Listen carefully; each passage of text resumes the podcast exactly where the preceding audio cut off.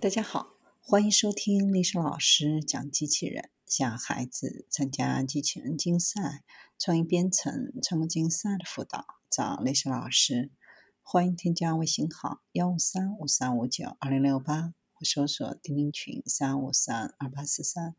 今天历史老师给大家分享的是，通过移植蝗虫的耳朵能听到声音的机器人。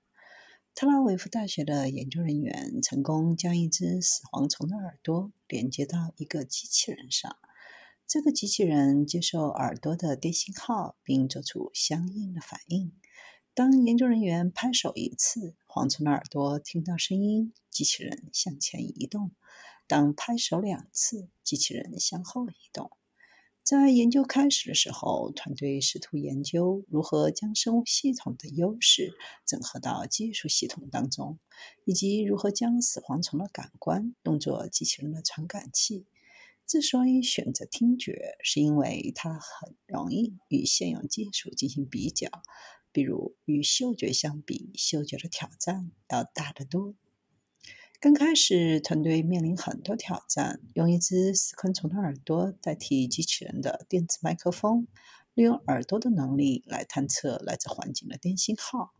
在这种情况下，空气中的振动，一种特殊的芯片，就能够将昆虫的输入转化为机器人的输入。在第一阶段，研究人员制造了一个能够从环境中接收到的信号做出反应的机器人。研究人员分离死蝗虫的耳朵，并使蝗虫的耳朵保持存活，成功连接到机器人身上，用一种可以被机器人使用的方式来接收蝗虫耳朵接收到的信号，这样机器人就能够听到声音并做出相应的反应。实验室有着丰富的蝗虫研究经验。已经发展出分离和表征耳朵的技能，制造这个机器人，并开发使机器人能够对听觉的电信号做出反应的代码，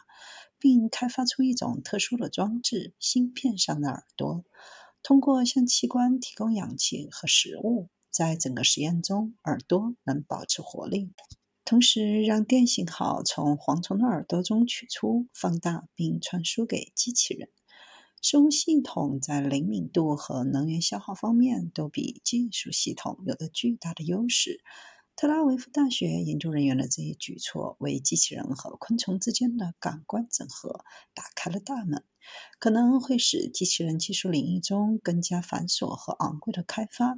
变得简单和便宜。